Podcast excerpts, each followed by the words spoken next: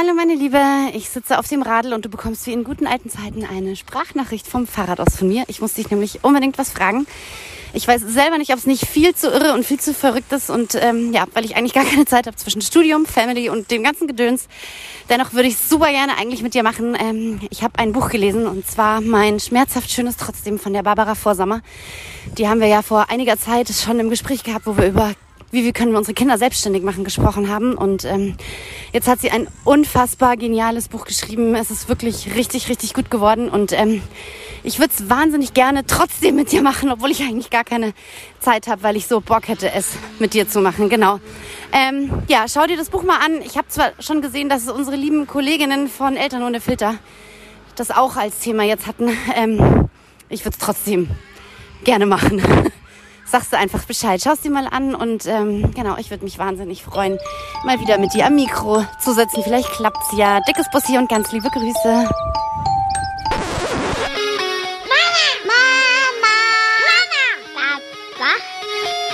Julia Irländer und Eveline Kubitz sprechen mit Gästen über das Leben mit Kindern.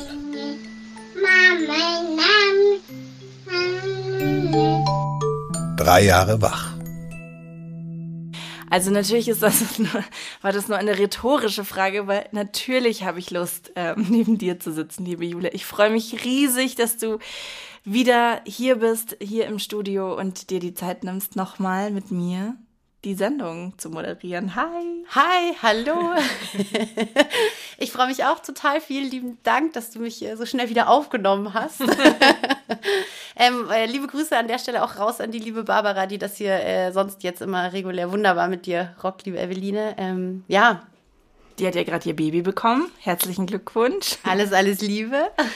Und ja, wir wissen, wir wissen ja schon ein bisschen, beziehungsweise Julia hat ja schon ein bisschen verraten, um wen es heute geht. Julia, erzähl doch vielleicht mal ein bisschen mehr. Ja, genau. Ihr habt eingangs in der Sprachnachricht ja schon ein bisschen was äh, gehört. Wir möchten sie euch dennoch nochmal vorstellen. Sie ist nicht das erste Mal hier bei uns zu Gast. Äh, sie war schon zweimal zu hören. Sie ist 1981 geboren, Redakteurin ähm, beim Gesellschaftsteil der Süddeutschen Zeitung. Ich würde sagen, Familienthemen sind mit ihr Steckenpferd. Zumindest liebe ich sehr äh, die Newsletter, die sie regelmäßig für SZ Familie schreibt. Ihre Texte sind mehrfach ausgezeichnet worden. Sie ist verheiratet, hat zwei Kinder, wohnt in München. Sie leidet seit vielen Jahren an Depressionen und darüber hat sie jetzt auch ein Buch geschrieben, das da heißt Mein schmerzhaft schönes Trotzdem und darüber sprechen wir heute. Herzlich willkommen, Barbara Vorsammer. Hallo Julia, hallo Eveline. Ich freue mich total, wieder da zu sein. Vielen Dank für die Einladung. Ja, wir freuen uns auch. Wir freuen uns auch. Total. ähm, liebe Barbara, eigentlich wollten wir dich was anderes fragen als Einstiegsfrage. Jetzt ähm, hast du uns heute Nachmittag nochmal geschrieben, äh, kurzfristig wäre eine fast eine Migräne sozusagen dazwischen gegrätscht. Die hast du jetzt, du sitzt ja hier, du bist bei uns, wir sind happy, ähm, in den Griff bekommen. Da ist mir nur das erste Mal aufgefallen und du teaserst das Thema ja auch immer wieder so ein bisschen in deinem Buch an, dass äh, mit so einer Migräne, wenn man man die hat, äh, das Leben total unplanbar ist eigentlich, oder? Also nicht erst seit Corona oder seit Kindern, sondern. Mm, naja, doch. Also ich plane natürlich trotzdem und ähm, es klappt ja auch meistens. Aber ja, ich muss natürlich manchmal Sachen absagen, weil dann doch eine Migräne dazwischen kommt. Ich habe zwar Medikamente, die aber auch nur meistens wirken, nicht immer. Deswegen, ähm, ja, ich habe schon alles auch mal abgesagt wegen Migräne. Das kam mir nur der Gedanke, weil das ist ja irgendwie nicht so wie eine Erkältung, ne, die sich so anteasert irgendwie nee. so ein bisschen, sondern das ist schlagartig und dann ist es so und dann musst du damit umgehen, so wie es dann ist. Genau, genau. Also das ist, ähm, es ist bei mir jetzt inzwischen so, dass ich, es gibt Medikamente, die ganz gut helfen. Das sind bei mir Triptane. Die darf man nur nicht zu häufig nehmen. Also es ist so, dass wenn jetzt eine Migräne, also bei mir ist es so, es können andere natürlich anders erleben. Wenn eine Migräneattacke kommt, ich nehme ein Triptan, das hilft, dann ist die wieder weg das funktioniert dann. Und wenn die jetzt aber wiederkommt, also ich habe jetzt heute eben heute, äh, ja, am Spätnachmittag eine Migräne bekommen, die ist jetzt wieder weg. Angenommen, ich krieg, die kommt jetzt in zwei Stunden wieder oder die kommt morgen früh wieder, dann geht's nicht nochmal weg. Hm. Also das heißt, ähm, euch habe ich jetzt nicht abgesagt, aber was immer ich morgen vorhabe, ähm, da kann ich nicht nochmal was nehmen. Also kann ich schon, aber wird nichts helfen. Okay. Ja. Abgefahren. Ja. Also da muss man irgendwie flexibel bleiben und so ein bisschen. Ja. Mhm. Ja. Ja. Ja, also es ist natürlich. Ähm, ja, ich bin inzwischen ein bisschen drauf eingestellt. Also ich habe zum Beispiel immer einen Stehsatz. Also es gibt immer irgendeinen Newsletter, der im System rumfliegt, ähm, der so immer geht, der dann eigentlich nicht new ist, sondern eher nur ein Letter, den ich, immer, den ich irgendwie immer schreiben kann und den, der wird dann rausgeschickt, wenn ich Migräne habe und den doch nicht fertig machen kann. Ah, super, ja. Ähm, ich schreibe den auch meistens schon Dienstag, Mittwoch, obwohl er am Freitag erst erscheint, falls mir noch eine Migräne dazwischen krätscht. Ich bin, ähm, ich bin jetzt niemand, der erst am Donnerstagnachmittag die Seite vollschreibt, die am Donnerstagabend gedruckt wird, weil das ist einfach viel zu riskant. Was mir da aber jetzt gerade so spontan kommt, ich war jetzt wirklich massiv abgeturnt von den letzten fünf Monaten, weil seit November gewöhnen wir das Baby bei der Tagesmutter ein. Mm, und auch in Kombination, glaube ich, mit diesem Jahr, wo irgendwie niemand krank war, insbesondere der großen Schwester, hat es uns jetzt irgendwie fünf Monate am Stück so hart gebeutelt, dass ich dachte, ich kann mit diesen Kindern einfach nie wieder irgendwas ausmachen, egal, also egal ob für die Kinder oder für uns Termine, es ist einfach, wir können keinen Urlaub buchen, das, weil es funktioniert gerade und es findet im Prinzip nichts statt. Ähm, Jetzt habe ich so ein bisschen das Gefühl, du hast, also die Strategien, die du gerade genannt hast, also trotzdem. Genau, ja, also das hast du das gelernt, sozusagen dann auch im Leben mit Kindern dann so ein bisschen flexibel zu bleiben oder da irgendwie so deine Strategien anzuwenden und bist du da dann entspannter, wenn dir sowas reingrätscht, weil du weißt, sowieso dein Leben ist durch die Migräne einfach nicht so richtig planbar. Weißt du, was ich meine? Ähm, ja, aber ich finde es nicht so richtig vergleichbar. Also mhm. ich finde auf eine Art, ähm, also ich habe ja jetzt als Beispiel auch die Seiten genannt oder die Newsletter und das sind ja tatsächlich Dinge, die man äh, so organisieren kann, dass man es dann auch hinkriegt, wenn eine Migräne um die Ecke kommt wenn du jetzt ein dreijähriges Kind hast, das hat dafür einfach kein Verständnis und da kannst du auch nicht irgendwie vorbereiten, dass du irgendwie sagen kannst, ähm, ich habe das alles so gemanagt, dass mich das Kind jetzt die nächsten 30 Stunden nicht braucht. Yeah. Ja, das yeah. geht ja einfach nicht. Also gerade kleine Kinder, die brauchen nicht jetzt und hier und du kannst weder vorarbeiten noch mhm. nacharbeiten, sondern das hat eine Unmittelbarkeit. Und das war schwierig. Also meine Kinder sind ja jetzt schon ein bisschen älter, die sind äh, sieben und elf. Das heißt, das, das geht jetzt schon viel besser, wenn mhm. sich die Mama mal einen Nachmittag ins Bett legt und, und sagt, ich kann nicht, ich habe Migräne, dann sagen die, hurra, wir können glotzen. ähm, so, also das ist nicht mehr so schlimm, mhm. aber das ist bei einem Kleinkind oder bei einem Kindergartenkind, ähm, das hat da kein Verständnis für, kann es mhm. auch nicht haben. Und das war eine schwierige Zeit. Ja, das glaube ich sofort. Ich, also nicht falsch verstehen, ich wollte mhm. das auch auf gar keinen Vergleich setzen, deine Migräne mit unserer Krankheitssituation, sondern was ich meinte, war eher, ob du sozusagen dadurch, dass du deine Strategien mh, mm, im Job hast, ob du sozusagen, ja, weiß ich nicht, ob du so eine Flexibilität ähm, wenn jetzt was anderes, ne, Unplanbares wegen der Kinder jetzt passiert, meine ich, und deine, mhm. deine Pläne durchkreuzt, ob du da vielleicht irgendwie entspannter bist, weil du eh weißt, mein Gott, das kommt immer anders, als man denkt. Gar nicht wegen deiner Migräne, sondern nee, jetzt irgendwie. Ich glaube, ich habe dich schon verstanden, die Frage, also glaube ich zumindest. Aber ähm, ich glaube, dass, dass es äh, also zumindest für mich nicht so richtig äh, vergleichbar ist, mhm. weil ähm, also dieses Flexibelsein mit Kindern, da kommt es ja doch meistens drauf an, dann irgendwie was anders zu machen oder was später zu machen oder so.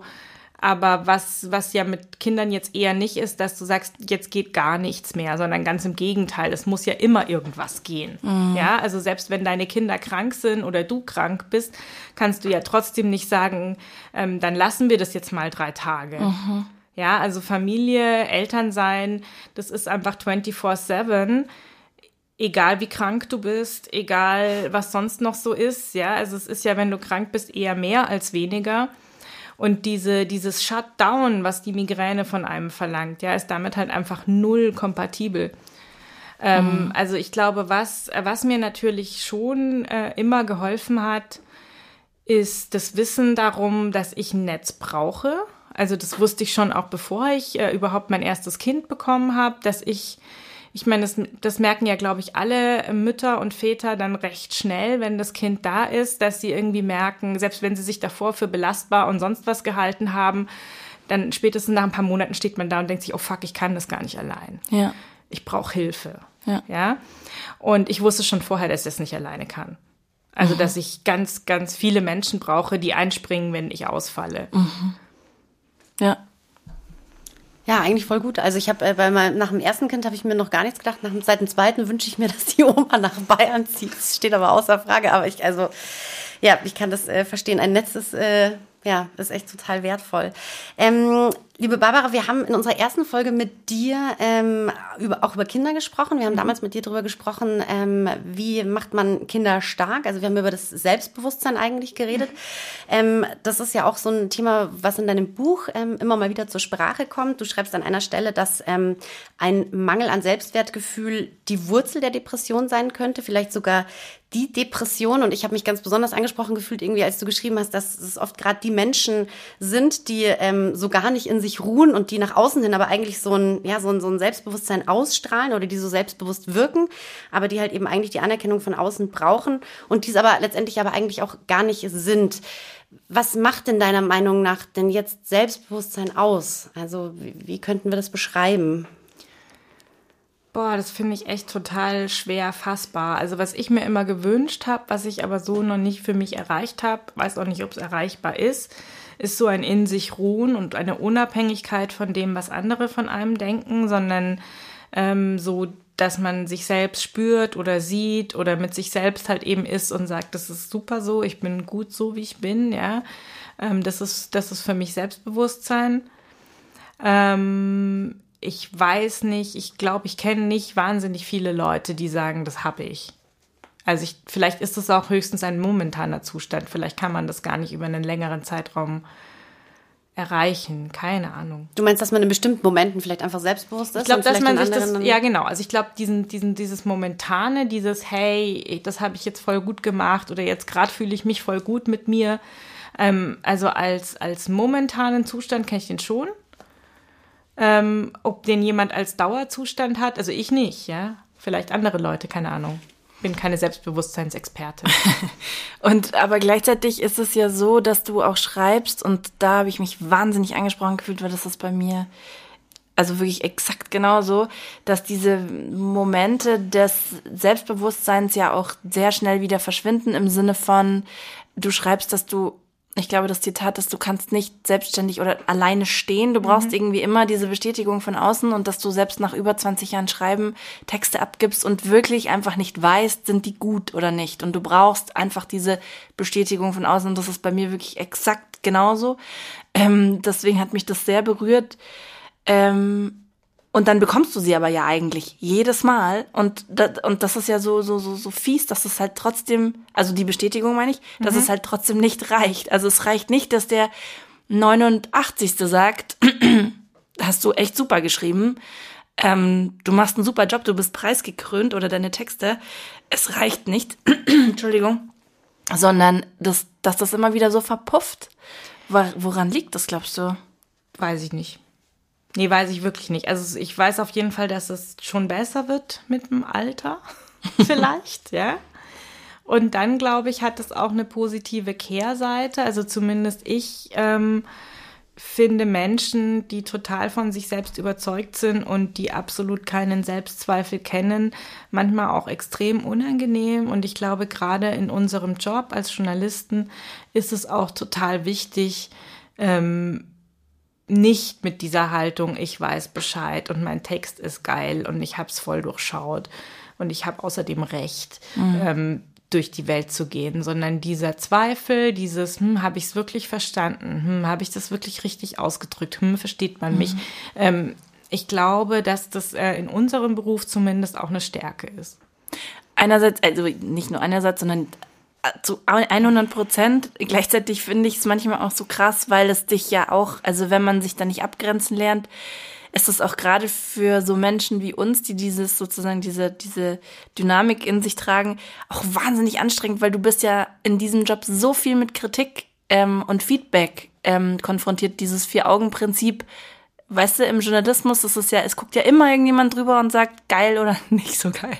Das, und das musst du dir ja auch irgendwie anhören. Und das ist ja auch gut so. Also das muss ja so sein und das macht den Job halt einfach aus. Aber es macht, finde ich, wenn man das dann halt, halt alles schnell persönlich nimmt oder sich denkt, oh Gott, ich kann es irgendwie doch nicht.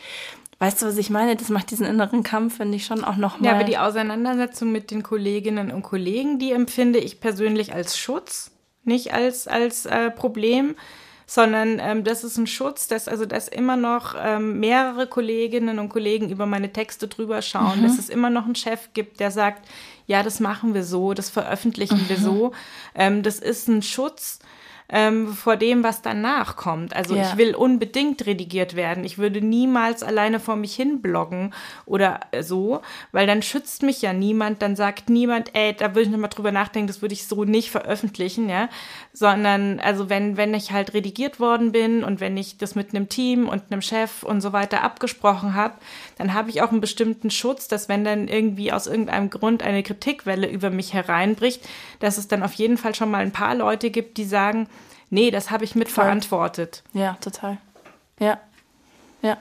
Stimmt, das macht echt einen Unterschied aus. Ich musste gerade drüber nachdenken. Ich habe ja mal vor ein paar Jahren einen Blog angefangen, der liegt inzwischen auf Eis, weil bei mir niemand drüber geschaut hat und mir verraten hat, dass bei Fotos auch GPS-Daten gespeichert werden und ich äh, genau dann jetzt natürlich keine Zeit habe, irgendwie Fotos wieder neu hochzuladen, aber ähm, genau deswegen liegt er auf Eis. Aber da musste ich gerade dran denken, weil das ist so, für wen schreibt man denn dann? Also ich habe mich gerade gefragt, ähm, das, ich habe das eigentlich dann so für die Familie geschrieben oder vielleicht dann aber auch für für mehr Leute und dann kam aber vielleicht dann nicht so das Feedback zurück, was man sich erhofft hatte so oder man hat es nicht geschafft, sowas so schnell publik zu machen, was man sich erwartet hatte. Und das ist, ähm, ja, also das, äh, ja, dieses vor sich hin bloggen alleine ist dann irgendwie nochmal was, noch mal was anderes. Mhm. Vielleicht muss man aber dann noch an der Stelle, dachte ich mir gerade nochmal unterscheiden, natürlich zwischen Selbstwertgefühl und Selbstbewusstsein, so, ne, weil ich kann ähm, einen Text schreiben oder ich kann mich auf eine Bühne stellen, sage ich mal, und eine Veranstaltung moderieren und nach außen dann selbstbewusst wirken und gleichzeitig kann ich mich innerlich ja, kann ich gar nicht mit mir zufrieden sein, vielleicht so. Genau. Also das genau. ist so eine, also nochmal so eine Unterscheidung einfach. Ne, genau, also in dem so Kapitel, äh, von dem er jetzt gerade spricht, geht es ja auch vor allem um Selbstwertgefühl und nicht um Selbstbewusstsein. Genau, ja. Genau. In, ich weiß jetzt nicht, ob es das Kapitel ist, aber du ähm, schreibst an einer Stelle, dass ähm, also das ist ja immer so dieses Ding, wenn ich mich jetzt abends äh, oder wenn ich mich auch wenn ich ausgehe und ich schmink mich, für mich schmink, schminke ich mich oder für wen schminke ich mich oder wenn ich äh, auch in die Arbeit fahre oder so, ja. Ähm, für wen macht man das? Mache ich das jetzt für mich ähm, oder macht man das für die anderen? Und ähm, wenn man dann doch irgendwie ungeschminkt einen Tag zu Hause verbringt, ähm, ich meine, das ist das, meine ich weiß nicht, ob ich meine, das ist das gleiche Kapitel. Ich glaube, es ist ein anderes, aber es ist auch wurscht. Aber es genau, es geht in die Richtung, also es geht um das gleiche Thema. Ähm, und ähm, du schreibst eigentlich ganz gut, du machst das, also man macht das für mein Ich in den Augen anderer. Und du schreibst an einer Stelle so ein bisschen den Selbsthass als Teenager, den du dir gegenüber empfunden hast. Dann hast du eine Veränderung irgendwie erlebt zu einer ignoranten Haltung irgendwie mhm. in deinem Körper gegenüber. Wo stehst du denn heute, würdest du sagen? Ähm, also ich habe ähm, ich habe dann ja nach der ignoranten Phase habe ich ja dann vor ein paar Jahren Ayurveda Coaching gemacht. Äh, das war sehr äh, lustig. Also hat mir auch, hat mich total weitergebracht, obwohl ich eigentlich die Hälfte davon heute als ESO-Quatsch abtun würde. Aber es hat mir in dem Moment trotzdem einfach gut getan, weil ähm, ich mit Hilfe dieses Coachings und mit Hilfe der Gruppe einfach sehr viel Sport gemacht habe, mich sehr gesund ernährt habe. Und wenn man das ein halbes Jahr macht, dann hat das einfach eine sehr positive Wirkung auf den Körper und aber auch auf alles andere. Und da war ich dann echt fit und in Form. Es hat mir gut getan. Und dann äh, habe ich in, da so auch gemerkt, ähm, das macht auch was mit meinem Geist und das macht auch was mit meiner Psyche. Also es gehört, mein Körper gehört doch auch zu mir. Ich kann den nicht so ignorieren. Äh, dann kam aber leider Corona und es hat mich komplett aus meinen ganzen Sportroutinen und aus meiner Ernährungsumstellung und so wieder rausgekippt. Ähm, und dann habe ich wieder die Medikamente umgestellt und dann habe ich zugenommen. Also das, das ist ein Hin und Her und ein Auf und Ab. Und jetzt robbe ich mich da gerade wieder ran, aber keine Ahnung, wo ich landen werde. Ich glaube, das ist auch kein nie ein abgeschlossener Prozess. Zumindest nicht bei mir. Also da geht es hin und her und auf und ab. Ähm, mit der Ayurveda-Kur, hast du, genau, das habe ich auch gelesen, das fand ich auch total spannend. Und danach schreibst du ja gleich, wer jetzt denkt, äh, jetzt ist alles easy peasy. Ja, ja. leider nicht so. leider nicht dann, so. Nee, dann kam wieder das Leben um die Ecke. Ähm, das ist ja mit Sicherheit eine Frage, die sich wahrscheinlich seit Corona so irgendwie alle stellen, so diese Unterscheidung. Also ist es jetzt schlechte Laune oder ist es jetzt eine Depression? Das thematisierst du in dem Buch ja eigentlich auch und mhm. in deinem Buch eigentlich auch ganz gut, dass das selbst für ExpertInnen schwierig ist, das zu unterscheiden, ja, weil ähm, ja, ist einfach schwierig. Und ähm, dass, ähm, dass es vielleicht, also dass Bewegung und Struktur gut sind, ja, dass zu viel Lehre auch irgendwie schwierig ist, Ja, weil dann, ja, auf genau, jeden Fall. genau, das beschreibst du auch irgendwie. Und ich meine, bei Corona haben sich das wahrscheinlich viele gefragt, oder also spätestens seit Corona, ich habe mich das auch gefragt, ist das jetzt ein Burnout, ist das eine Depression, ist das das Leben, ist das Erschöpfung? Also Eveline und ich haben mal äh, irgendwann mal über die Frage gesprochen, wie geht's dir eigentlich? Und ich konnte sie einfach nicht mehr beantworten so. Mhm. Und ähm, und mit, also was du jetzt gerade beschrieben hast mit dem Ayurveda, das war dann so punktuell, hat's geholfen, aber gibt's denn irgendwie was? Also weil dies, man weiß ja jetzt sozusagen, okay, das Stresslevel vielleicht bewusst niedrig halten, ja, wie mit diesem Wasserglas, was du im Buch beschreibst, dass man, dass man im Endeffekt nicht sagen kann, welches Glas Wasser hat jetzt das fast zum Überlaufen gebracht, sondern dass es eben die Summe aus allen irgendwie so ist. Wie schaffen wir denn das so das kon konstant sozusagen, weißt du? Also weil das Leben kommt ja immer wieder um die Ecke. Gibt's da eine Strategie? Nee. Verdammt. Verdammt. Ich wollte was anderes hören. Nein, also wenn ich das ja wüsste, dann würde mein Buch ja nicht mein schmerzhaft schönes trotzdem heißen, sondern äh, 111 Tipps, Das wie stimmt. die Depression garantiert loswerden. Es würde sich vielleicht besser verkaufen, ich weiß es nicht. Ja. Aber mit Sicherheit nicht so schön lesen. ähm, weil ich glaube, das ist also diesen Trick, ich dachte immer, so, so, so, ein, so ein Sachbuch schreibe ich erst, wenn ich wirklich eine Lösung habe. Und die habe ich ja nach wie vor nicht. Ich meine, es gibt Dinge, die man tun kann. Du hast ja ein paar erwähnt, ne? Struktur, Bewegung, Kontakte mit Menschen. Ähm, das sind alles Dinge, die total wichtig sind. Allerdings ähm, hat man auch da schon wieder so das Henne-Ei-Problem. Ja? Also wenn ich jetzt merke, ähm, ich treffe mich immer weniger mit Leuten, ich raff mich nicht mehr auf, zum Sport zu gehen, ich habe an nichts mehr Freude. Ähm, und dann, und dann ähm, geht wieder in Richtung der nächsten depressiven Phase. Dann kann auch niemand mir beantworten und auch ich selber mir nicht beantworten, womit hat's angefangen? Bin ich jetzt depressiv, weil ich es nicht mehr geschafft habe, mich mit Leuten zu treffen oder treffe ich mich nicht mehr mit Leuten, weil ich dafür zu depressiv bin? Also, das weiß man einfach nie. Also das ist alles so, das ist dieses Hasswort von allen, die damit zu tun haben. Es ist alles so multifaktoriell, dass du am Ende nicht sagen kannst, was kommt genau von was. Weil sich das alles gegenseitig beeinflusst. Deine Ernährung, deine Beziehungen, dein Schlaf, deine Hormone, deine Gene, deine Geschichte, deine Familiengeschichte. Alles, ja. Und, und was dann irgendwie der ausschlaggebende Faktor ist, also wenn da nicht irgendwas total krasses dabei ist, ja, also ich meine, das gibt's natürlich auch. Ich war ja äh, zweimal in äh, psychiatrischen Kliniken, da habe ich auch Menschen kennengelernt, die schwerst traumatisiert waren von irgendwas und irgendwem. Es gibt natürlich Leute, die haben so eine Geschichte, da kann man dann den Finger drauf deuten und sagen, das ist das Problem. Aber es gibt auch Leute, bei denen hat man eine wilde Mischung und es gibt Leute, bei denen hat man irgendwie gar nichts so richtig und alles ein bisschen. Also es ist schwierig. Und am Ende ist es halt einfach, das finde ich auch so ähm, schön, weil das halt sehr äh, plastisch rauskommt, ist es halt einfach eine Krankheit. Die hast du oder die hast du halt irgendwie nicht. Ne? Also das, das beschreibst ja auch, dass du da selber eigentlich am Anfang länger für gebraucht hast, damit irgendwie auch mh, ins Reine zu kommen mit dieser Tatsache. Aber ähm, ja, wenn man, ich finde, wenn man immer diese Analogie irgendwie zu einem gebrochenen Bein oder wie auch immer für sich oder auch für Menschen, denen man das versucht zu erklären, wie geht's einem, was hat man, wenn man diese Analogie aufmacht, das ähm, macht schon Sinn, weil da holt man sich ja auch Hilfe und da Ja. geht man ja auch zum Ja, ja. Arzt und überlässt es irgendwie den ExpertInnen, ähm, einem zu helfen. Und gleichzeitig ist es dann doch wieder anders, weil es ist halt nicht abgeschlossen mit einer Reha, sondern schreibst du ja auch, es, das ist halt irgendwie immer da.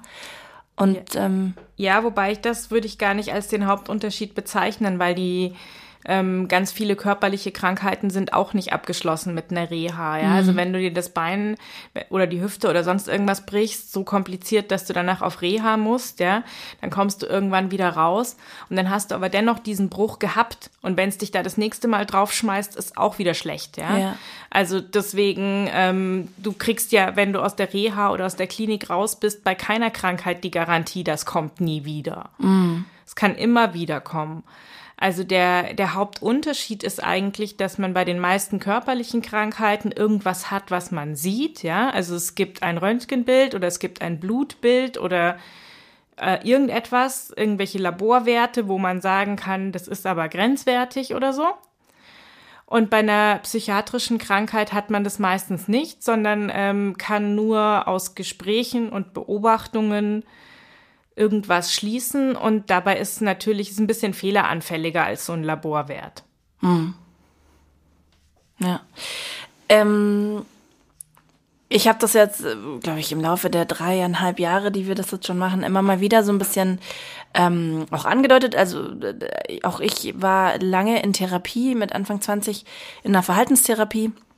Und ich habe ähm, sozusagen in meiner ähm, mentalen Landschaft einige Baustellen, ähm, die ich dadurch kennengelernt habe, mich selbst einfach kennengelernt habe, reflektiert, also super gut mich reflektieren kann und dadurch irgendwie so festgestellt, als dann die Kinder kamen, also vor allen Dingen insbesondere mein erstes Kind, meine Tochter, dass ich so gewisse Schmerzen, gewisse Dinge einfach so unbedingt nicht weitergeben möchte, ob man es jetzt irgendwie, keine Ahnung, also zum Beispiel, oder die mich dann, mh, wenn ich dann sehe, sozusagen, dass sie, dass sie das so angenommen hat, zum Beispiel irgendwie mein Körper gehört mir oder so, so Abgrenzungsgeschichten, dass ich dann denke, so, das macht mich richtig stolz, weil da habe ich so hart, fast schon fanatisch dran gearbeitet.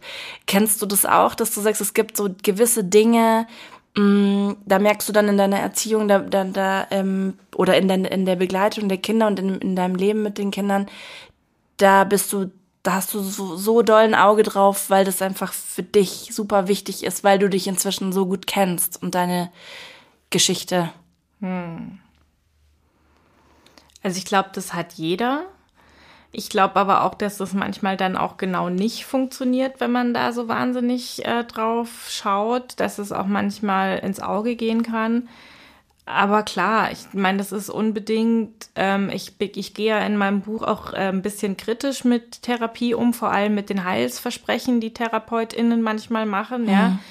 Ähm, die einem ja schon manchmal suggerieren, man müsse nur so oder so denken oder ordentlich genug Therapie machen und dann könnte man sich seine psychischen Krankheiten quasi selber wegdenken oder wegfühlen oder so. Mhm.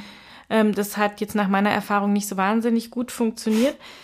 Aber was auf jeden Fall sinnvoll ist, wenn man einen gewissen Leidensdruck hat, ja, ist zu sagen, okay, was sind meine Glaubenssätze, ähm, was sind meine gedanklichen Kurzschlüsse, was glaube ich, was richtig ist, wie gehe ich mit Beziehungen um, sind die Glaubenssätze, die ich habe, die Überzeugungen, die ich habe, sind die noch richtig, passen die noch in mein Leben, ähm, woher habe ich die überhaupt, machen die noch Sinn? So, und dann, ähm, und das ist eben dann schon ziemlich harte Arbeit, weil so Glaubenssätze hat man oft so verinnerlicht, dass man sich genauso gut ein Ohr abschneiden kann, mhm. wie das irgendwie loszuwerden. Ähm, deswegen, aber es, es kann sich schon lohnen, ja. Also was, ähm, da irgendwie dran zu arbeiten. Und ich glaube, dass es dann auch, ähm, dass das der entscheidende Punkt ist, das für sich selber glatt zu ziehen, was man eigentlich äh, für, für Werte hat und was für Werte man nicht leben möchte. Und was man dann den Kindern beibringt, das äh, passiert dann quasi automatisch, ja. ja? Ähm, also bei mir ist auch äh, das Körperbild zum Beispiel auch ein Riesenthema und da, das habe ich auch für mich persönlich noch nicht hingekriegt, das glatt zu ziehen, ja, und da irgendwie eine gute Einstellung oder besser damit umgehen zu können. Und wenn ich dann ähm, so Themen mit meiner Tochter habe, die ja jetzt auch schon elf ist und so, und dann sie vor bestimmten Einstellungen bewahren will oder irgendwas ihr nicht beibringen will und so, und dann sagt meine Therapeutin immer, also solange sie sich das selbst nicht glauben, können sie mhm. dir das auch nicht beibringen. Ja, also die ähm, hat immer, also vielleicht auch typisch meine Therapeutin, aber die will auch gar nicht über meine Tochter reden. Sie sagt, das ist also, was sie der beibringen, ist völlig, also das geht Sie, sie, müssen einfach, also können ihr kein gut, also so nach dem Motto, sie können ihr kein gutes Körpergefühl beibringen, solange sie selbst keins haben. Es geht einfach nicht, ja. Mm. Aus einer leeren Kanne kannst du niemandem ein Glas eingießen. Und ähm, das ist halt echt ein bisschen, also gerade bei dem Punkt bin ich da frustriert, weil ich manchmal das Gefühl habe, bei mir selber ist der Zug abgefahren. Ja, zu einem positiven Körperbild komme ich in diesem Leben nicht mehr. Aber ähm, ja, vielleicht muss man weiter dranbleiben. Keine Ahnung. Aber ich wollte, ich wollte gerade sagen, das ist so frustrierend. Das gibt's doch nicht. Und dann sind ja so TherapeutInnen ja auch oft, also die hat dir dann bestimmt wahrscheinlich auch jetzt nicht unbedingt, äh, gibt's natürlich auch nicht so die Lösung dann gesagt, so, weil es ist ja irgendwie schon, schon eine krasse Sackgasse irgendwie auch. Und das verstehe ich total, dass das Also, ja, da, da, da, da kommen wir jetzt hier in, in irgendwie Live-Therapie rein. Also das weiß ich nicht, ob ich, ob ich da jetzt so viel sagen kann dazu, ähm, wie genau und was Nein, nein, genau musst du so. gar nicht. Ich meine nur, das ist dann halt, also das Gefühl kann ich absolut äh, nachfühlen, weil man will das halt weitergeben und ja, aber es macht auch Sinn, was du sagst, was du selber nicht fühlen kannst. Ja, Ich glaube, das hast du. Ich meine mich zu erinnern, dass du, wir da auch in, äh, in dieser Folge vor zweieinhalb Jahren mal kurz drüber gesprochen haben, wo du gesagt hast, wenn man so Issues mit sich selber hat, dass man, also weißt du, so Ja, die ja, so, voll. genau, Ja, das ist so, das- ähm, ja. Also bei mir ist es zum Beispiel, ähm, musste ich jetzt so gerade dran denken, ähm, ich habe jetzt gerade überlegt, ob ich da auch irgendwie so, also Tausende wahrscheinlich. Eins, was glaube ich bei mir ganz extrem ist, ist dieses Thema Konflikt. Also ich bin ähm, als Scheidungskind, kann ich gar nicht sagen aufgewachsen, sondern meine Eltern haben sich getrennt, als ich schon erwachsen war, was nicht ähm, weniger jetzt äh, dann, glaube ich, äh, herausfordernd war so, aber ich war recht dankbar auch, als du in deinem Buch an einer Stelle, glaube ich, schreibst so, äh, wer denn jetzt alles eine Therapie machen soll oder darf oder, oder so, ne, Notwendigkeit und dann halt auch, die meisten haben zumindest oder wenigstens eine Scheidung. Ja. Erlebt ich yes! so, Stichwort Legitimation von außen wollte Eveline eh noch draufkommen später. Aber bei mir ist es, glaube ich, dementsprechend, glaube ich, ganz krass dieses Thema Konflikte. Also ich bin unfassbar schlecht im Konflikte mir anhören, im Konflikte selber austragen, im äh, das also und ich glaube, ich müsste die Kinder viel mehr irgendwie da so ähm, streiten lassen und so weiter und ich also ich aber ich ertrag das einfach nicht glaube ich wenn ja und äh, ja also man soll ja immer nicht äh, die also die Familiengeschichte ist nicht der wie soll ich sagen nicht der einzige Grund natürlich nicht aber das sind mit Sicherheit so Dinge die mit denen man halt einfach aufgewachsen ist und die so schwer sind die abzulegen oder sich da zu hinterfragen und ähm, ja also es ist äh, kompliziert Ja, ist es. Aber ja. Es ist, es ist echt schwierig, aber ich glaube, dass, dass, dass die Auseinandersetzung mit den, mit den Glaubenssätzen schon wirklich lohnend sein kann. Aber man wird sich nicht um 180 Grad drehen und, und zu einem anderen Menschen werden, wenn man drei Jahre Therapie macht. Das wird einfach nicht passieren. Ja, das, du schreibst ja, glaube ich, auch, dass eine, eine, eine gute Therapeutin deiner Freundin irgendwie gesagt hat, es wird ihnen besser gehen, aber sie werden, glaube ich, kein fröhlicher Sie werden Schmetterling. nie ein bunter Schmetterling. Ja, genau. genau, ja. Also ja, es ist einfach so. Und äh, das habe ich äh, ganz am Anfang schon gedacht, ja, dass es in der, in der Behandlung, in der Therapie, irgendwann wird der Schalter umgelegt und dann ist alles gut und dann ist alles anders und so. Und so funktioniert es halt nicht, sondern das sind echt so Millimeter kleine Bewegungen, dass man selber gar nicht merkt, dass man sich verändert, sondern dass man vielleicht nach Jahren sagt, ah ja, stimmt, da habe ich jetzt mal was gelernt und das mache ich jetzt heute anders als noch mit 30. Aber ähm, das, das ist wie wachsen, ja. Die Kinder, sie, man, man sieht auch nicht, dass sie wachsen und trotzdem sind sie irgendwann plötzlich größer als letztes Jahr. Was du jetzt zum Beispiel auch ähm, am Anfang nicht so gut konntest und äh, inzwischen gelernt hast, ist irgendwie so Gefühle zu benennen, Gefühle zu fühlen. Du schreibst ja irgendwie am Anfang, was du gefühlsblind, also hast eigentlich im Prinzip äh, gedacht, du bist eigentlich nie wütend und hast eigentlich nie so extreme Gefühle gefühlt. Ähm, wie gelingt dir das inzwischen, diese Gefühle ähm, wirklich zu fühlen, auch im Hinblick irgendwie, weiß ich nicht, mit Kindern, die ja auch extreme Gefühle haben und so, die da wirklich authentisch zu begleiten? Findest du, du hast das sozusagen so lernen können, dass du das gut schaffst? Es geht auf jeden Fall besser als am Anfang, wo ich, ähm, wo mich das einfach immer total überfordert hat. Also gerade meine, meine ältere Tochter ist auch extrem emotional, ähm, wirklich explosiv und damit dann umzugehen, das auch irgendwie zu, um jetzt diesen ganzen Therapeutensprech mal irgendwie zu bemühen, ja, zu spiegeln und zu containen und irgendwie diese Gefühle halt irgendwie die, ähm, mit denen auf eine gute Weise umzugehen und sie damit nicht alleine zu lassen. Ähm, das fand ich schon echt schwer am Anfang. Ich glaube, es geht jetzt besser. Ich finde aber, um noch so ein Therapeutenwort jetzt zu benutzen, dass Abgrenzung auch wirklich wichtig ist und dann irgendwo zu sagen, das ist dein Gefühl und das ist mein Gefühl so. Also das, das, ähm, das ist ja für Kinder oft auch schwierig, das überhaupt zu merken, dass sie jetzt vielleicht gar nicht traurig sind, sondern dass sie da was von jemand anderen sich gerade reingezogen haben aus Versehen. Passiert einem auch als Erwachsener. Ähm, und ich glaube, also was, was ich mir ziemlich hart erarbeitet habe äh, durch, äh, durch Therapie, ist äh, die, die Bandbreite an Gefühlen. Also ich glaube, Wut war in den 80er, 90ern wahrscheinlich noch mehr als heute einfach ein Gefühl, was so jetzt einfach nicht gut ging, für ein Mädchen schon gar nicht. Mhm. Und deswegen habe ich halt immer geheult, weil das das Einzige war, was irgendwie okay war oder was halt irgendwie funktioniert hat. Also ich habe immer geheult, egal was war. Und äh, das war dann als Erwachsener immer noch so. Und dann äh, habe ich halt lange dafür gebraucht, wieder zu lernen, bin ich eigentlich wirklich traurig oder bin ich eigentlich gerade sauer oder bin ich, was, was eigentlich los, ja? Und das ähm, gelingt mir inzwischen besser. Was ich, glaube ich, nie werde, ist so ein tatsächlich äh, jähzorniger, aggressiver Mensch, der anfängt, irgendwelche Tassen zu werfen oder so, ja, sondern wenn ich sauer bin, dann sage ich, ich bin sauer und mehr nicht. Da muss man mir das schon glauben.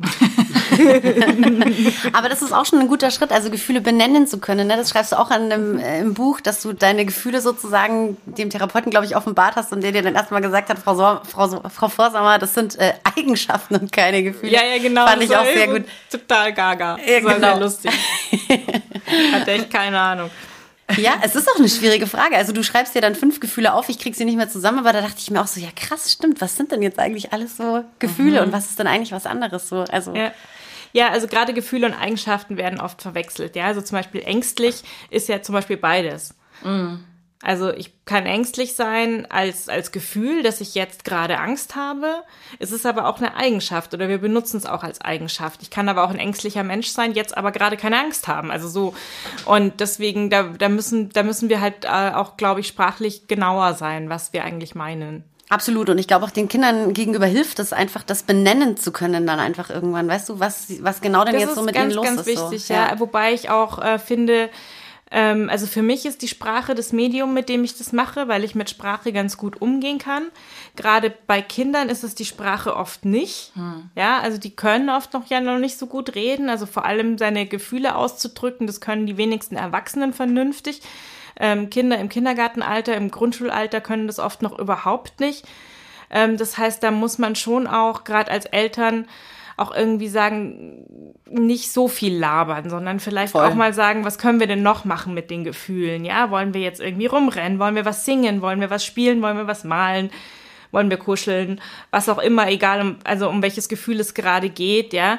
Aber, aber immer dieses ganz intellektuelle Rumgelaber, ähm, das liegt mir ja sehr, aber vielen anderen Menschen und vor allem Kindern eigentlich nicht so. Ja. Ich fühle mich auch ein bisschen ertappt. ich laber die, glaube ich, schon auch manchmal echt so. Die, oh Gott. Ja, ja, also das ist, das ist was, da muss ich mich auch immer so zusammenreißen. ist ganz schwer für mich, weil, weil es ist eben, Sprache ist mein Medium, ja, und alles, ich, ich rede, ich schreibe, ich schreibe und rede. Und ähm, das ist aber nicht die Form, wie ich mit meinen Kindern kommunizieren kann. Absolut. Das, sie werden älter, jetzt wird schon langsam mehr, aber ganz oft merke ich so, puh, es gibt einen ganz tollen Ratgeber, der leider bisher nur auf Englisch erschienen ist. Ähm, da ist immer, der heißt nicht so, aber da geht's immer wieder darum, say it in one word. Ja, also dass wenn du von deinen Kindern was willst, dann sollst du ihnen eben nicht zehn Sätze sagen, sondern du sollst sagen, Schlafanzug. Jetzt. Zahnpasta. Ja, also oder halt von mir aus Voll. einen Satz, ja, zieh deinen Schlafanzug an. Ja. Aber, aber keine lange Rede. Weil nach einem halben Satz hört dir dein Kind schon nicht mehr zu. Das heißt, du musst in den ersten vier Wörtern gesagt haben, was du eigentlich willst von ihm. Und ähm, also das ist ein Fehler, den ich immer noch wahnsinnig oft mache, dass ich einfach rede, rede, rede, rede und meine Kinder hören mir nicht zu, weil das dauert ihnen alles viel zu lange und das ist alles viel zu kompliziert und das sind viel zu viele Wörter.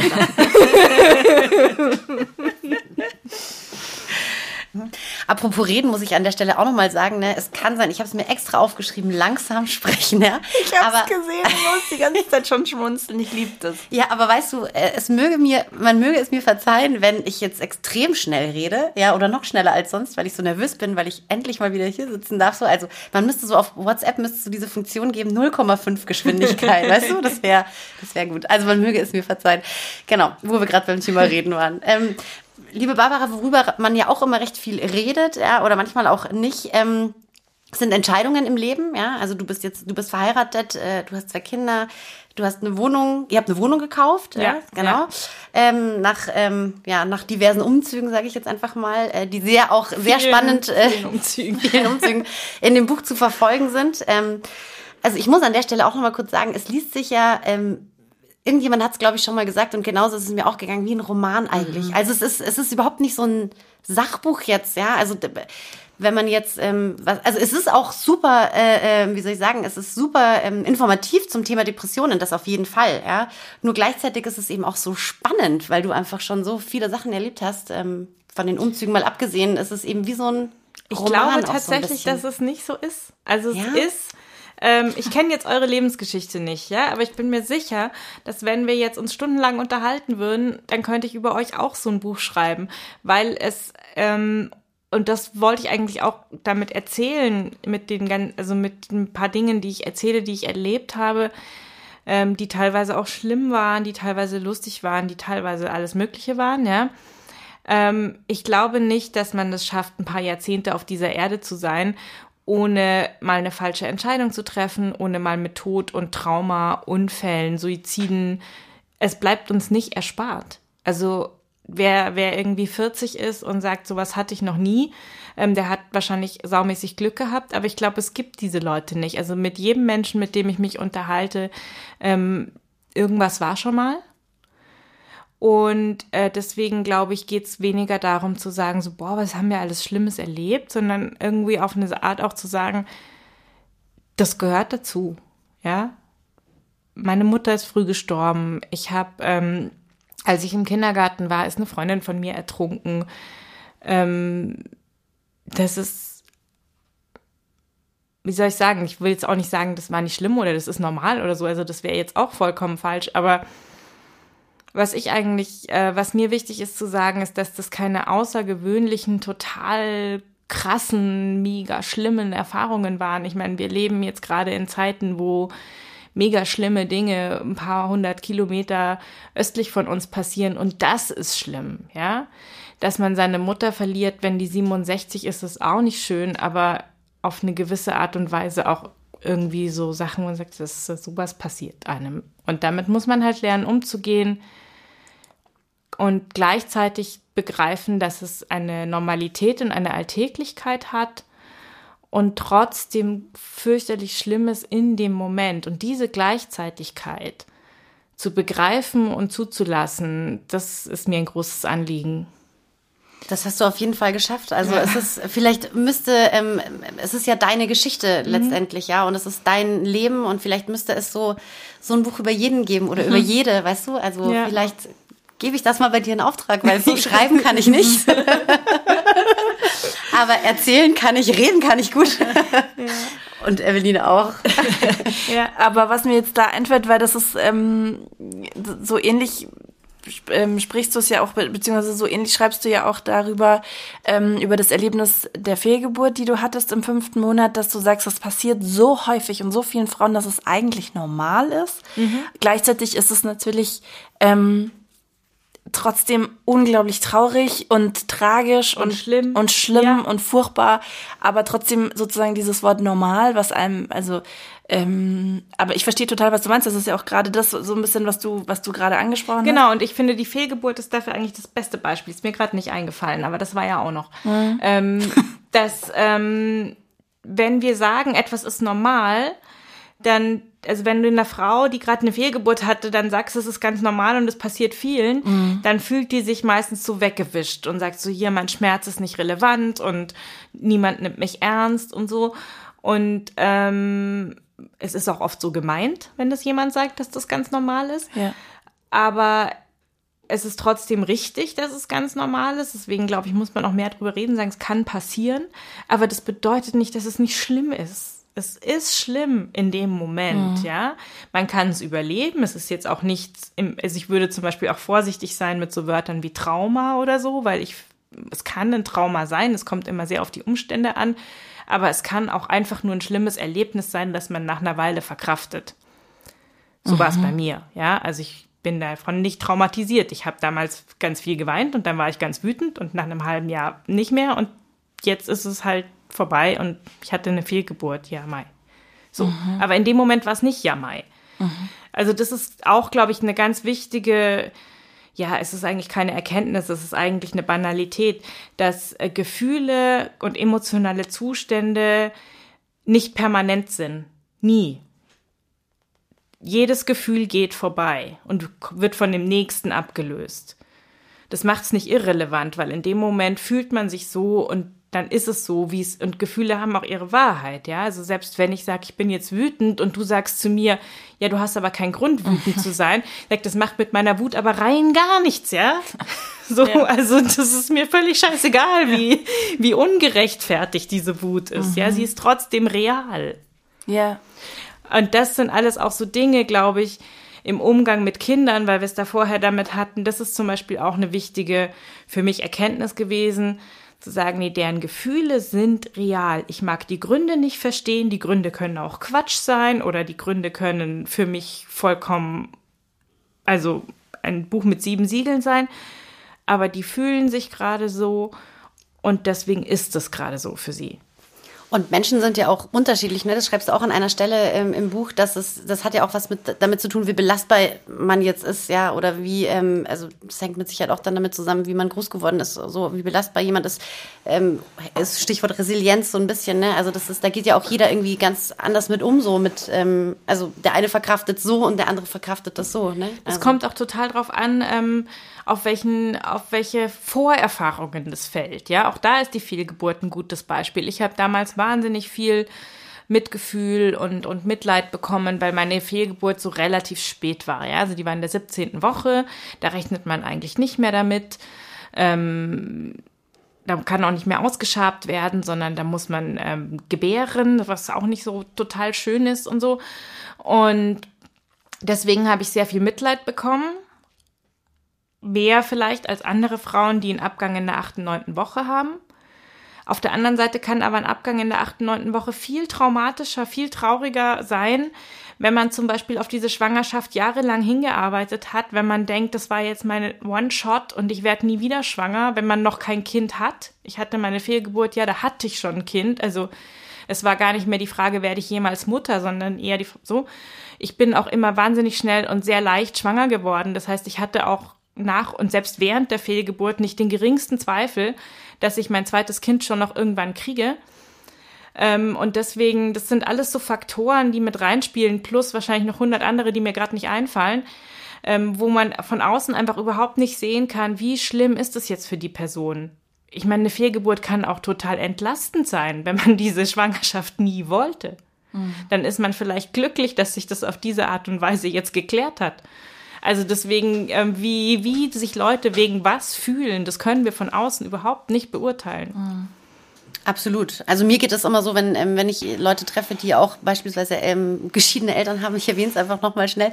Ähm, es sind ja inzwischen, ist ja inzwischen auch normal, ja.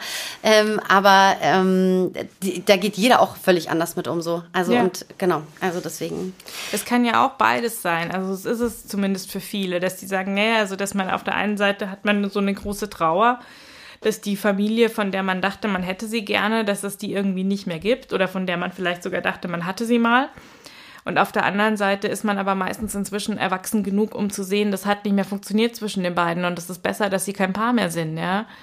Und Voll. diese Gleichzeitigkeit. Ja, wir haben jetzt äh, lustigerweise, was heißt lustigerweise, interessanterweise, ich freue mich jetzt sehr drauf, ähm, im Rahmen der Uni jetzt äh, das nächste Modul beschäftigt sich mit dem Thema Familie und Familienpsychologie. Ich bin schon super gespannt und es geht auch um die Auseinandersetzung mit der eigenen Herkunftsfamilie und so.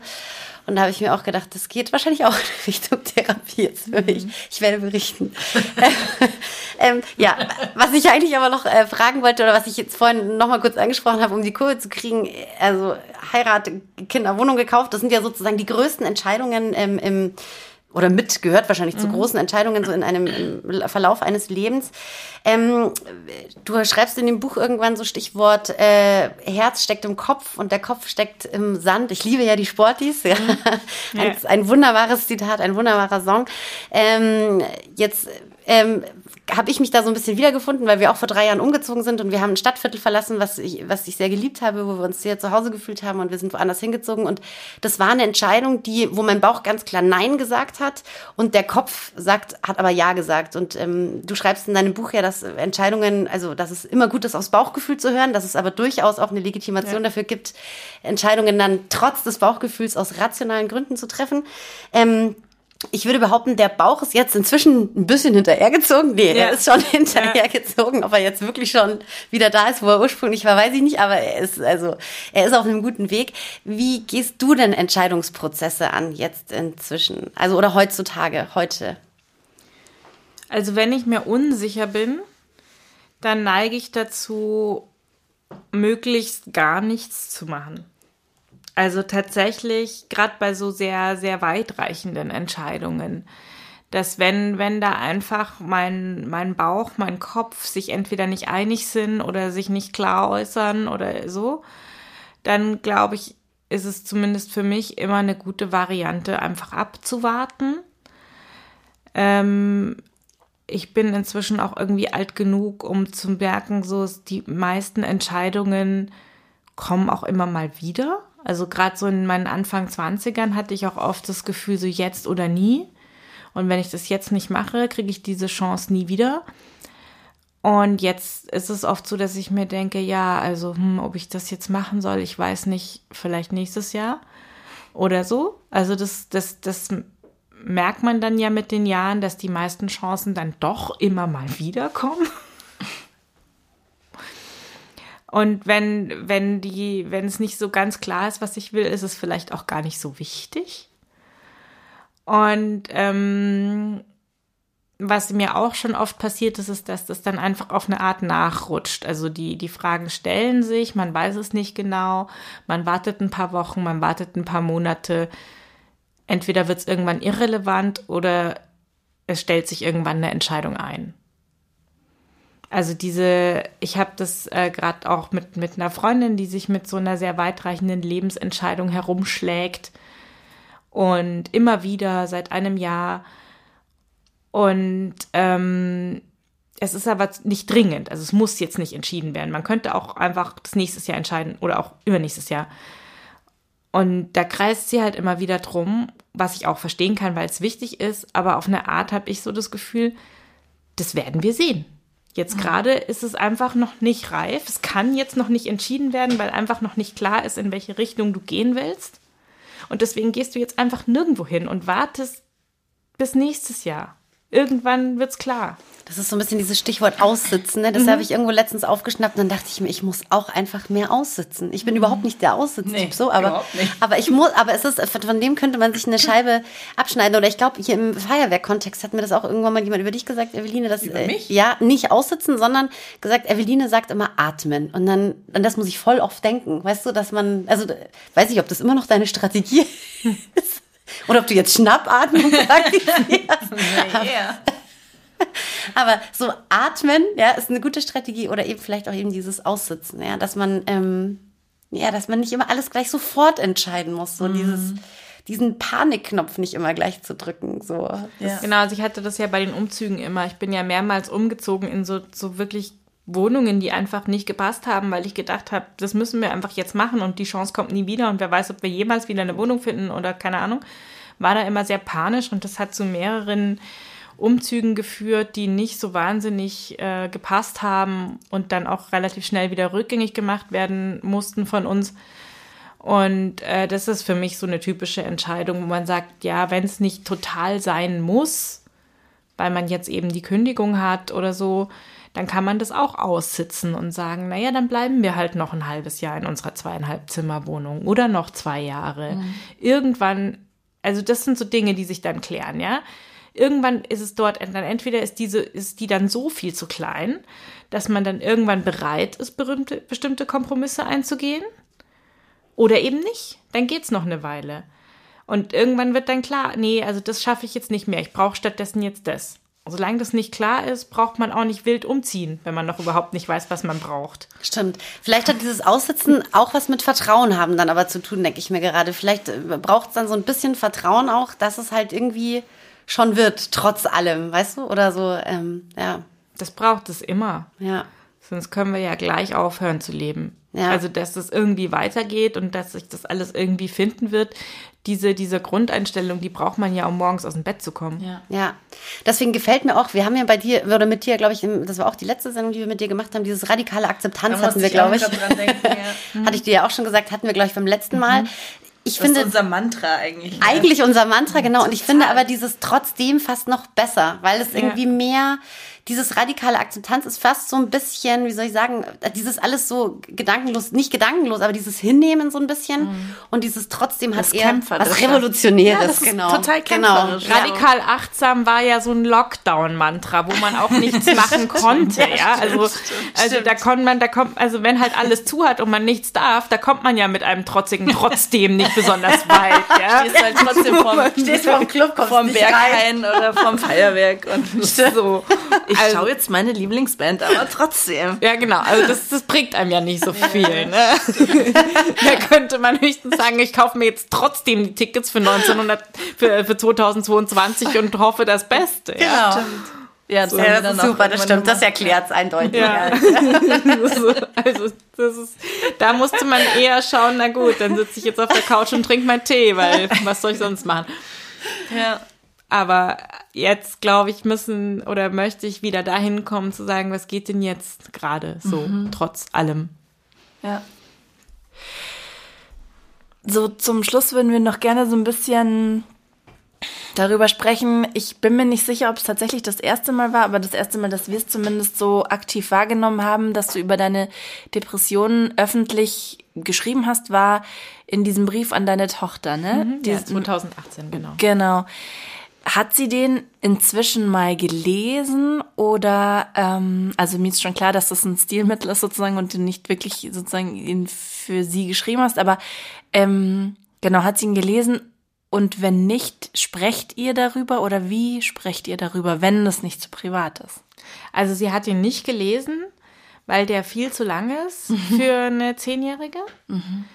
Ähm, also sie hat so den, den ersten, die Überschrift und so, die haben auch noch schöne große Buchstaben damals gehabt im Magazin. Und es steht ja auch ihr Name da, liebe Magdalena heißt ja der Brief.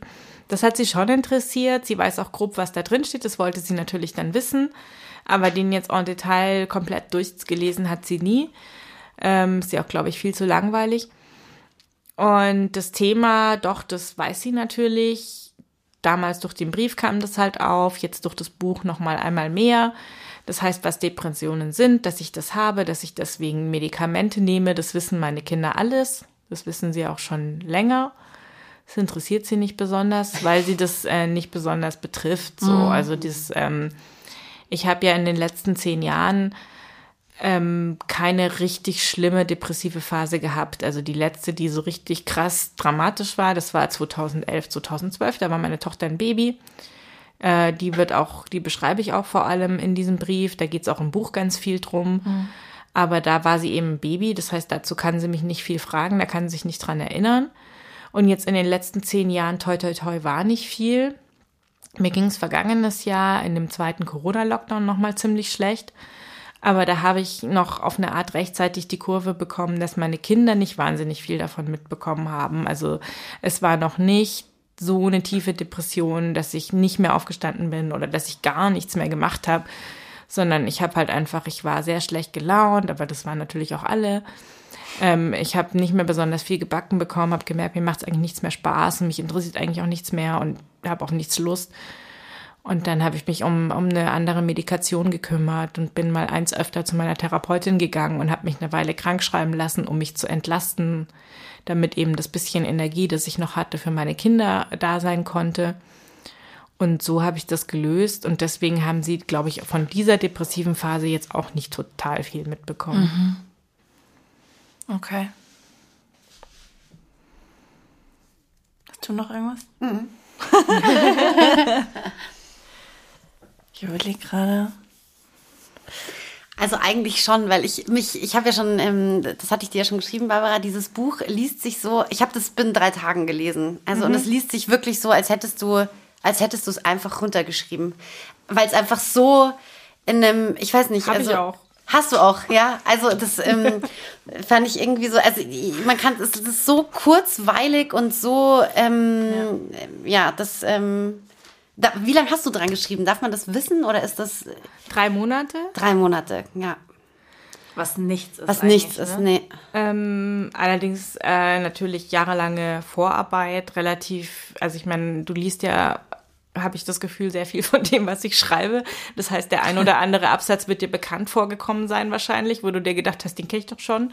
Nee, tatsächlich nicht. Nee, tatsächlich nicht. Also ich meine, ich mag halt diesen Stil einfach Mhm. sehr gerne, deswegen genau, aber ähm, überhaupt gar nicht. Ich habe mir eher gedacht an so mancher Stelle, ich habe es eigentlich auch markiert gehabt, aber dann haben wir es irgendwie im Zuge der Vorbereitung, habe ich jetzt nicht dran gedacht. Es gab einen Absatz, ich muss ihn nochmal raussuchen, wo ich mir dachte, das ist Barbara Mhm. Vorsamer. Also das ist so, genau, und das fand ich irgendwie, ja, deswegen, also drei Monate. Und es gab jemanden, der dir also, weil du hast ja geschrieben, eigentlich wolltest du erst über Depressionen schreiben, wenn du es abgeschlossen hast. Ja. Dann bist du ja zu der Erkenntnis gekommen, du wirst es nicht abschließen, sondern du lernst damit umzugehen. Mhm. Ähm, wer hat denn letztendlich den Auslöser, Für dass es dieses Buch in der ja, Form gibt. dass du gesagt hast, jetzt schreibe ich's? So. Ähm, das war tatsächlich, ähm, sind, es, es ist ja dieser Brief veröffentlicht worden, liebe Magdalena, habt ihr ja schon gesagt. Ähm, und daraufhin sind dann äh, Literaturagenturen und, und Verlage auf mich zugekommen. Und ähm, wie gesagt, der Brief war 2018 und jetzt haben wir es äh, 22. Das heißt, ich habe ganz schön rumgegurkt, bis ich es dann mal gebacken bekommen habe, weil eben alles, was in diesem Buch steht, ja auch eine Realität ist wo ich gedacht habe, boah, mit der Migräne und ich kriege ja also in welchem Zeitloch soll ich, soll ich dieses Buch schreiben und wann und wie und jemals und interessiert es überhaupt wen und so. Also da musste man mich dann doch so ein bisschen da so hintragen. Aber irgendwann hatte ich eine ähm, sehr nette Literaturagentin, die gesagt hat, das verkauft sie jetzt. Und dann hatte ich einen Verlag, der mir einen Vorschuss bezahlt hat, für den ich mir drei Monate frei nehmen kann. Und dann habe ich das gemacht und dann habe ich es geschrieben. Sehr cool. Also das war dann Voll. so ein bisschen, bisschen pragmatisch, wo ich gesagt habe, naja, wenn ihr mir einen Vorschuss zahlt für drei Monate, dann schreibe ich es in drei Monaten. Wenn ihr, mir, wenn ihr mir einen Vorschuss zahlt für sechs Monate, dann schreibe ich es in sechs Monaten. Also so, das war dann einfach so, sehr gut, das wird so gut, wie es in drei Monaten eben werden kann, weil mehr Zeit habe ich nicht. Challenge accepted. Challenge accepted. Hat Ja. natürlich nicht geklappt. Ich habe ein bisschen länger dann doch gebraucht. Aber nicht viel, weil ich hatte dann einfach, ich meine, das kennt ihr auch als, als Eltern, als berufstätige Eltern, wo dann manchmal einfach die Realität einem eine Deadline setzt, wo man sagt, gut, wenn ich, was ich bis dahin nicht geschafft habe, schaffe ich halt auch nie wieder. Weil dann ist die Zeit halt einfach um, ja. Dann sind die Kinder wieder da von Oma und Opa, dann sind die Ferien aus dann muss ich wieder anfangen zu arbeiten, dann kann ich mich vielleicht abends nochmal hinsetzen und irgendwelche Korrekturen reinfummeln, aber ich kann nicht nochmal ein neues Kapitel aufreißen. Ja, absolut. Gibt's auch ein schönes Sportfreunde-Lied übrigens. Äh, äh, der Titel vom nächsten Kapitel. Ja. Stimmt, ja. Ja. Ja, ich glaube, Sportfreunde Stiller sind generell, also unsere Titel für die Folgen sind, haben ja immer irgendeine Popkultur oder Literatur, wie auch immer, Anlehnung Das und nehmt ihr Herz, Herzkopf im Sand und so. richtig. Das Ja, auf jeden. Fall. Ja, das, war äh, das ist Gesetz. sofort klar. Ja, ich bestreite ja mein Leben mit Harry Potter Zitaten. Ja, ich das kann ja geil. einfach jede, ich es gibt für jede Lebenssituation ähm, das korrekte Harry Potter Zitat und das wäre in meinem Buch wäre auch eins drin, wenn das irgendwie finanziell aber ich meine, ein Harry Potter Zitat von J.K. Rowling kostet ungefähr genauso viel wie ein ganzes Buch von Barbara Vorsamer. Also, das war einfach nicht drin. Deswegen sage ich es euch jetzt, was da eigentlich drin gestanden wäre. Und zwar ist es die Szene, wo Ron von Hermine gerne wissen möchte, wie das eigentlich ist und wieso Frauen immer so viele Gefühle haben. Und das, also sie erzählt ihm halt, was Joe alles fühlt und was wegen sie auf dem Klo ist und heult und so. Und das sind irgendwie ganz viele widerstreitende Gefühle, worum es ja in meinem Buch auch geht, dass man sehr viele Sachen gleichzeitig fühlen kann. Und dann sagt Ron, a person can't feel all these things at once, they would explode. Und dann sagt Hermine, um, just because you have the emotional capacity of a teaspoon doesn't mean we all have. Das ist sehr schön. Das ist großartig, der ja. perfekte Abschluss, würde ich sagen. Ja, ich finde auch, Barbara, vielen, vielen lieben Dank, dass du äh, uns wieder mal besucht hast. ja, gerne. Zu Komm diesem- nächstes Jahr wieder. Ja, bitte. Bitte, unbedingt. Reden Ähm, wir dann über Fußball. Davon habe ich so richtig keine Ahnung. dann lass uns das auf jeden Fall machen. Okay. Und äh, ja, vielen Dank auch für dieses Buch, das mich ähm, auch extrem berührt hat. Und ähm, wir hängen es euch in die Show Notes und ähm, ja, sind gespannt, wo das, wo die Reise so hingeht für dich und für dieses Buch, weil es ist wirklich einfach fantastisch und danke, ja. Genau. Vielen Dank, dass du hier warst. Dankeschön. Ich freue mich natürlich über jeden, der sich das Buch kauft. Wer das gerne mit einer Signatur haben möchte, ähm, es gibt eine E-Mail-Adresse, die sage ich euch, dann könnt ihr sie in die Shownotes schreiben. Da muss jetzt niemand irgendwie seinen Stift zücken beim Zuhören. Und über diese E-Mail-Adresse kann man Bücher mit Widmung bestellen, wenn man das Bedürfnis hat. Super. Cool. Wir haben es dabei. Du kannst uns jetzt direkt vor Ort hier noch Mach ich, ja. Cool. Ich habe aber meinen Elefantenstempel nicht dabei. Oh nein. der- ja, das tut mir leid. Der Du kannst ja einen Elefanten malen. Kann ich nicht, deswegen Ah. habe ich mir einen Stempel gekauft. ich habe mich an Margarete Stokowski orientiert, die malte mal Kreissägen beim Widmen. Ja. Echt? Wie geil. Geil, oder? Ja, das ist wirklich geil. Tausend Dank. Schön, dass Danke du da euch. Bis, dann. bald. Ciao. Ciao. Drei Jahre wach. Das Abenteuer Familie. Immer am dritten Samstag im Monat auf Radio Feuerwerk. Und zum Nachhören auf Spotify, Apple Podcasts, Deezer und überall da, wo es Podcasts gibt.